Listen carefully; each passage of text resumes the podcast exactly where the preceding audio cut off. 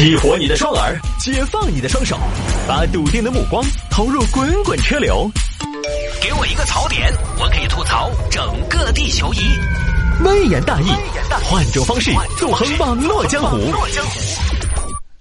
微言大义要继续跟您分享网络上一些热门的、有意思的小新闻。今天呢，有听众朋友说聊一下脱发更长寿这个问题，咱们就不聊好了吧？老是聊健康问题，我就觉得我们节目是不是一档医疗养生类的栏目？好吗？医疗养生类的栏目就经常会给人一种歪节目的感觉。不聊了好吗？这种呢，科学界未经权威证实的东西，我们还是比较慎重的。你脱发更长寿，有什么大数据吗？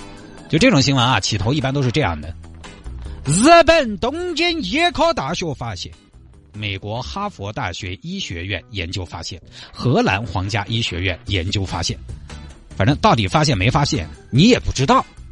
就他随便编一个，你也没有办法印证，对不对？这有什么大数据吗？这些年这种研究很多嘛。你比如说，腿粗的人更长寿，平胸的女性更长寿，油性皮肤的人更健康。说是油性皮肤的人不太容易出现皱纹，我就是油性皮肤，这一点我特别有发言权。是，确实油性皮肤不太容易长皱纹，但是他长痘痘对吗？长皱纹对于一个男人来说，最多是有点沧桑啊，看起来可能还有点加分，有点阅历。长痘痘对于男人来说，我自己有时候都觉得很恶心。尤其呢，我因为总是右右边脸长痘痘，右边可能长痘痘呢，就跟睡觉脸朝右。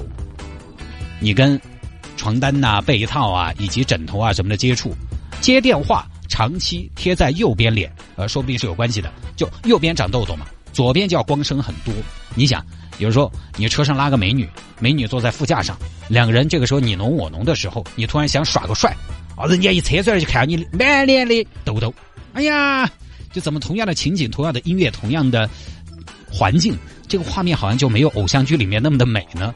所以，相比痘痘，我宁愿长皱纹。油性皮肤就特别容易长痘痘，皱纹比痘痘健康，我不这么认为。甚至我查了一下，还有什么腰上有赘肉的人更健康，写的是女性腰部要有点赘肉，可以降低骨折的风险。是，可能是确实可以降低骨折风险。但是关键我一天没得事，我去骨折啥子呢？我把我的骨头骨头拿来撇来撇去吗？我一辈子都没有骨折过，我骨折的几率是有多大？然后我肚子上有肉，内脏出现问题，影响美观的几率有多大？哪个概率大一些？然后还有什么屁股大，糖尿病风险低？那美国那位金卡戴珊，在臀部上就是拍了一张非常著名的照片，他在他的屁股上可以放酒杯的，放得稳，也不知道是 P 的还是真的啊。那他这种就肯定不会得糖尿病啊，那臀部多多健康多饱满。现在又是什么脱发的人更长寿？我觉得这些研究成果它来自于一个人，来自于一个腿粗、平胸、油性肌肤、腰上还有赘肉的大屁股女生写的，羡慕嫉妒恨啊！哎，你不要看那些啥子明星。啊！不要看那些明星，哎呀，好啥子嘛，死得早。我们这些没得那么好看，才是笑到最后的，牵强了。这个确实牵强了。其实脱发很多是遗传，还有很多是压力大之类的。你比如说，我们经常说聪明绝顶，好像你这么一说呢，是看一下身边很多成功人士，多金男，你觉得对的嘛？都写顶的嘛？因为李嘉诚就是一位典型的富豪，也是秃顶。之前有个统计是，过去二十年秃头富豪的比率越来越高。有人于是得出结论，果然是要想富，先得秃。其实没有必然的联系。有人研究是呢，因为富豪们他们平常的压力比较大导致的。就是人家一笔交易来不来几十亿，对不对？上一轮融资的钱用的差不多了，这十轮又还没进来，随便在网上说句话，又遭网友公在了又要骂。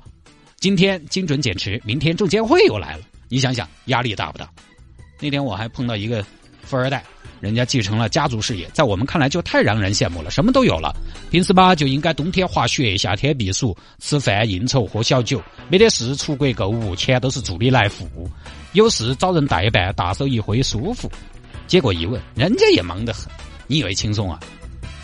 他就跟我说：“哎呀，我都觉得自己要秃顶了，已经有秃顶的前兆了，压力很大的。所以他们啊，其实压力真的不比我们这些上班的小。”呃，别的不说，你就想那些成功人士，你看，他每天他经常坐飞机嘛，到处跑嘛，那个坐飞机想到嘛也恼火嘛，对不对？天天坐飞机飞来飞去，就是实际上啊，秃顶的人，有钱人多，应该这么说，是有钱人容易秃顶，而不是秃顶的人容易有钱，是这么一个逻辑。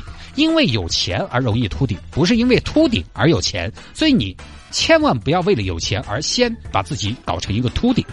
所以，你看，这也是为什么我一直没钱的原因，因为我不想秃顶。哈。而且，当我们普遍接受了聪明人、有钱人容易秃顶之后，我们就会形成心理暗示，你的大脑中就只会看到并且记忆那些聪明秃顶、有钱秃顶的人。其实也有很多是也秃顶，而且还没什么钱的秃顶，或者说也不聪明的，你看不见而已。当你相信了一个说法的时候，你本来就在下意识的去找那些可以印证这个说法的案例。所以这个我们就不多说了，没得好大意思，都是扯淡啊。他们扯淡，我也就随随便扯扯淡。来，我们来看这个吧。小偷被便衣民警追捕，误以为被追杀，直奔派出所求助。我黑白两道都有仇家，做人多成功。这个事情发生在杭州，杭州有一个小健小伙子，今年二十四岁，大专毕业。其实按道理说呢，这个学历、这个年纪，在社会上找一个工作是不难的。小健呢，可能确实也有份工作，还有一个女朋友。今年的三月四号凌晨，也就是前几天，小健和女友在酒吧玩，喝了不少酒。亲爱的，你看这儿都要早上七点钟了，我也大一都要开始了，这么晚了就不回去了嘛？好啊，我听你的。听我的那就走。前头两百米有个凯宾。哎呀，又是凯宾，又是凯宾，你不是说带人家去凯宾司机的吗？嗨，差到好多嘛，两个字而已嘛，少个司机而已嘛。其实我跟你说嘛，我就是老司机。哦，没得凯宾司机嘛，有凯宾老司机嘛，走嘛。然后两个人就去酒店入住，准备休息。小情侣啊，一对小情侣一进到房间之后，小健就急不可耐，按捺不住。哎呀，老婆老婆，快点快快快快快！爪子嘛？你说爪子嘛？都到这儿了，快点快快点！哎呀，你快一点嘛！快点快点快点！哎呀，莫让我等太久嘛！快点嘛，乖嘛，把烟拿出来，我吃根烟。就这事儿啊。哎，我跟你说，我这儿没火啊，那未必火在我这儿啊，我这儿也没得的嘛。耶，火呢，出了鬼了。哦，可能刚刚放到酒吧头了。哎呀，火好大个事情嘛，去前台拿一个嘛。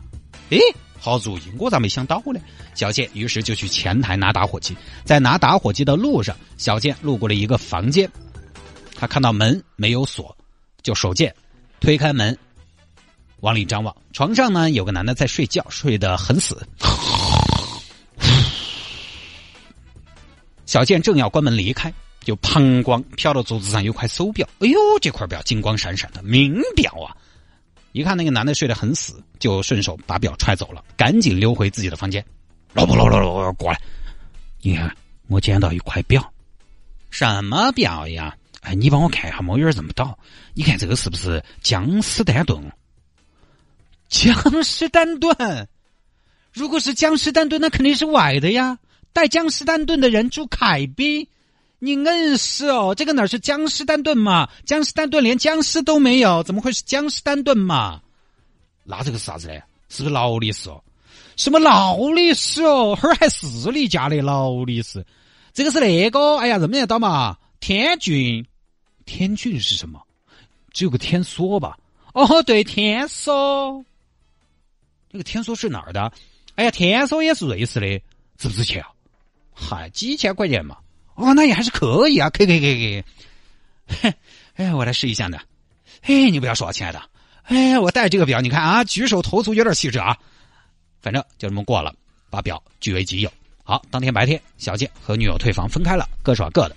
反过来，这边丢表的男子醒来之后，发现表不见了，又看见门没锁，知道被拿走了，于是呢，赶紧报警了。警察直接到宾馆调监控，清清楚楚的就看到小健在凌晨时分鬼鬼祟祟进入了失主的房间，很快又退了回来。好，嫌疑人现在已经非常清楚了，再跟踪一下他的行踪，几点退房去了哪儿，用了什么交通工具，然后呢，发现嫌疑人开车来的，车目标就很大了。这个这个各位啊，差不多情况比较清晰了，我觉得可以实施抓捕。小刘，你带队，四个人找到车，然后蹲点，伺机下手。是，在警方布下天罗地网的同时，小健在干嘛呢？反正偷了东西也像没什么事儿一样，该干嘛干嘛。因为小健他觉得一块表嘛，几千块钱，警方会立案吗？立案了会破案吗？警察同志不用下班的吗？啊，应该是高枕无忧的。所以呢，丝毫没有想到自己已经被警方锁定了，该干嘛干嘛。办完事儿出来，刚准备上车，四名便衣民警冲上前来，站站站站站站站，站坐，不许动。小健一看，哎呦，这什么情况？下意识的赶紧冲到车里，一脚油门飙了出去，呜，开走了。边开边想。哎呀，糟糟糟，啥情况？糟糟糟！哎呀，肯定是上次打了王二娃，喊人来报仇了。但不应该呀，王二娃没什么势力的嘛。这对不对？是谢天王哦，上次酒后都要吐了他一身，不应该呀。江湖中人这点气量都没有吗？哦，老子晓得了，肯定是刀疤哥。上次我跟他女朋友聊微信，遭他看到了，肯定是个事情搞的。还四个人来是要弄凶哦，怎么办？怎么办？遇到这帮穷凶极恶的人，往哪里逃才能安全脱身呢？想了半天，也只有往派出所跑了，就开车直奔新安江派出所。一路上地板油呜开到最快，后面的车呢也紧追不舍，紧追不舍，搞得这个车连公交专用道都不管了，这是要弄凶啊！又看啥子啊，连红灯都闯，这是要把我往死里弄啊！啊，不行不行，快一点，再快一点！然后呢，这边四名便衣也溜追。老李，你看他这个是在往哪儿开哦？就不晓得嘛，好像马上都要到锁上了哇哎！对，要不叫单位同事出来围捕吧？不，他现在狗急跳墙，又开了车，现在通知已经搞不赢了，我们还是再跟一段再说。哦，好，那那你要紧啊，千万不要跟丢了，我再想办法。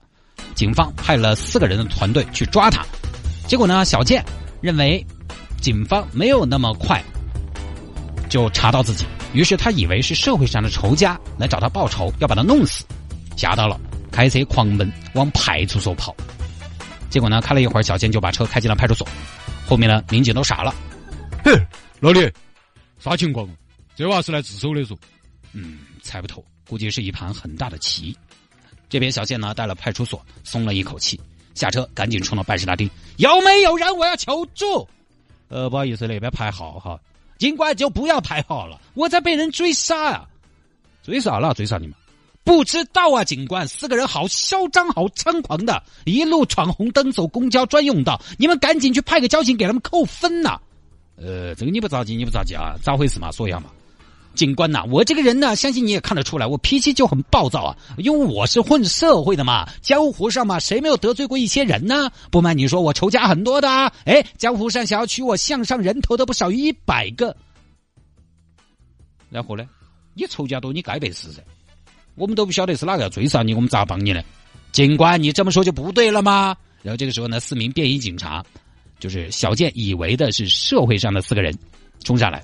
哎，警官，你看看看，就是他们几个。喂，你们四个给我听着啊，你们不要太过分啊！朗朗乾坤，光天化日之下，你们胆子也太大了吧？追我都追到派出所来了，派出所是白给的吗？我公安干警是占干饭的吗？对不对，叔叔？这四个人没有理他，应有声音：不许动，走走走，靠前，不许动，Don't move。那个，诶，啥情况？哎，几位几位，等一下。哎，哎，你们 轻点嘛，轻点。哎，请问你们是跟哪个混的呢？西门刀疤哥，还是南门山鸡哥？要不然的话，东门斧头帮都不是。我们是北门派出所。哼，天堂有路你不走，地狱无门你闯进来。刘队长早知道他自己要来，就不追了。嗯，啥子意思？你们是警察嗦？对啊。怎么想不到吧？哎呦，警官，你们办案效率那么高啊！我有点不习惯哦。呃，主要是这样的，我们才过了年淡季，你这个事情第一单，第一单啊！哎，说起为什么你要往派出所里跑呢？慌不择路吗？不是，警官，我其实是有预谋的跑进来的啊！我还以为你们在追杀我哟。我们追杀你，你还有人追杀，外面有仇家。对啊，警官，你可以在新闻上打听一下我的名字，说起我的名字，应该都是咬牙切齿的。我当时就以为你们是道上的。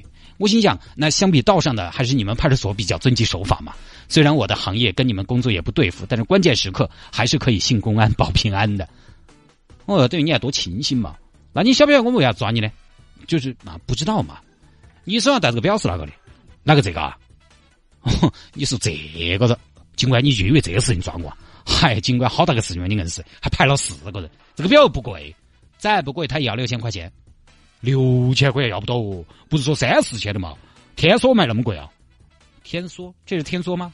我看你是个天棒吧？这个是浪琴。哦，等于浪琴要高档一些吗？哦，六六千嘛，尽管说实话，你们四个人嘛，人均才一千五嘛，划不着嘛。不是，你就没想过是警察来抓你吗？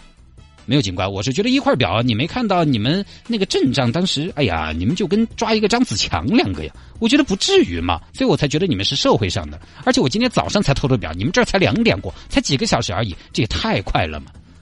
你们是不是请了个半仙在帮你们算呢？其实刚刚你们说不许动的时候，我就估计你们是警察了，因为你这个不许动啊，跟我们的气质和职业特色也不符。哎，大概就这么个事情，我们就不啰嗦了，带过去问题呢就对了。其实说实话，小健，我觉得对他来说这个选择和结果还挺好的，还好他去了派出所。你想这个事情，如果他没去派出所，而是一路落荒而逃，面对四名便衣的追捕，他又开着车，他有交通工具。到时候慌不择路或者狗急跳墙，他因为他一直以为后头是有人在追杀他，有可能会造成更严重的后果。还好及时的止损了，没有在错误的道路上越走越远。那下了节目找我有什么事情呢？魏延大有什么小新闻的素材可以向我推荐，也欢迎您在微信上面直接来搜索谢探德斯的微信号，拼音的谢探，然后是数字的零八幺七，拼音的谢探，然后是数字的零八幺七，加为好友来跟我留言就 OK 了。